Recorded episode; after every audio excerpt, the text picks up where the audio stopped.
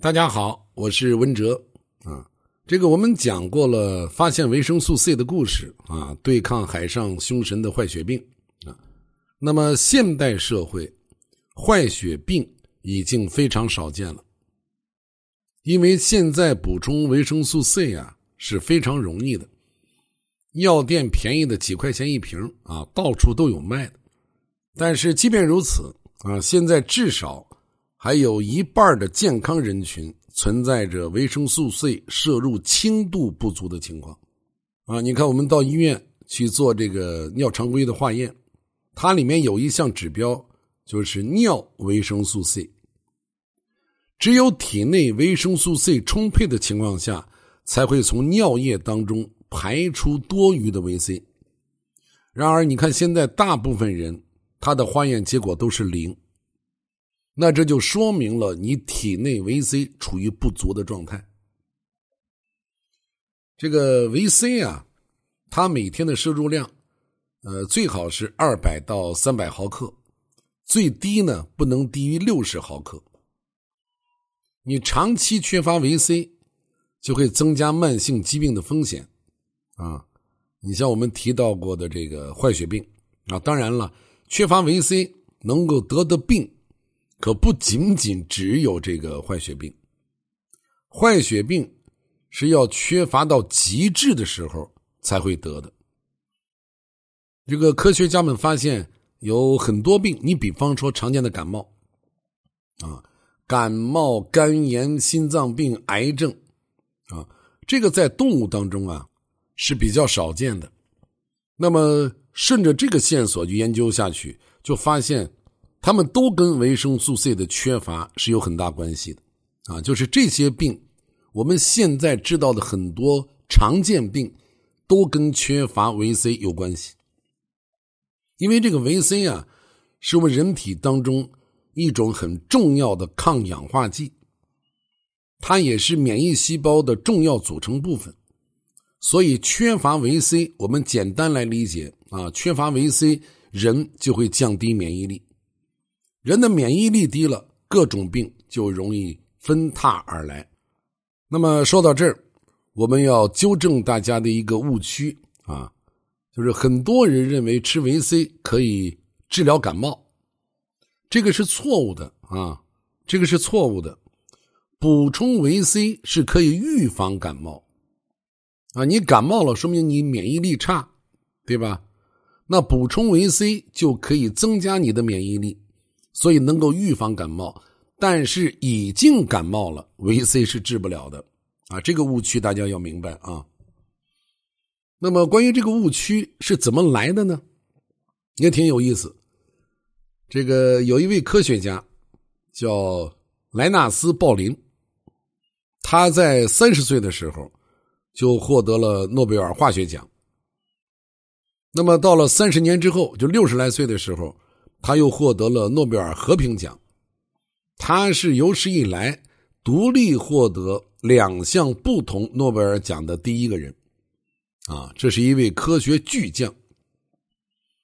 那他进入老年之后呢，就非常着迷于维生素 C，因为他觉得吃大剂量的维 C 感冒少了，每天呢他能吃到一千八百毫克。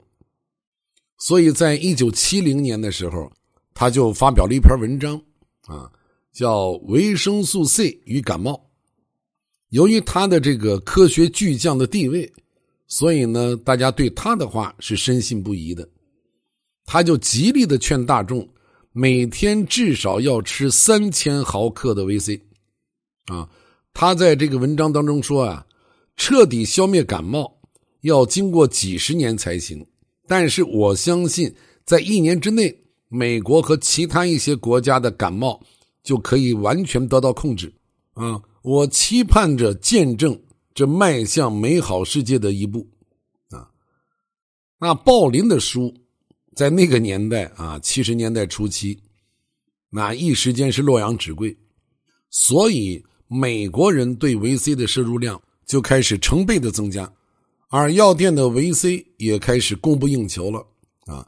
至少在一年之内，有五千万美国人听从了鲍林的建议啊，所以这个迷信权威啊，不仅仅中国人如此啊，全世界都一样。那因此呢，维生素的生产厂商就把这种现象叫做莱纳斯鲍林效应。那当然，也有一些其他的科学家并没有听从鲍林的这个建议啊，他没有像鲍林那么狂热。不断的有人指出，鲍林的结论没有经过严正的论证，是他个人的主观判断，他不科学，啊，也不断有科学家通过严谨的研究证实了大剂量维 C 并没有治疗感冒的作用。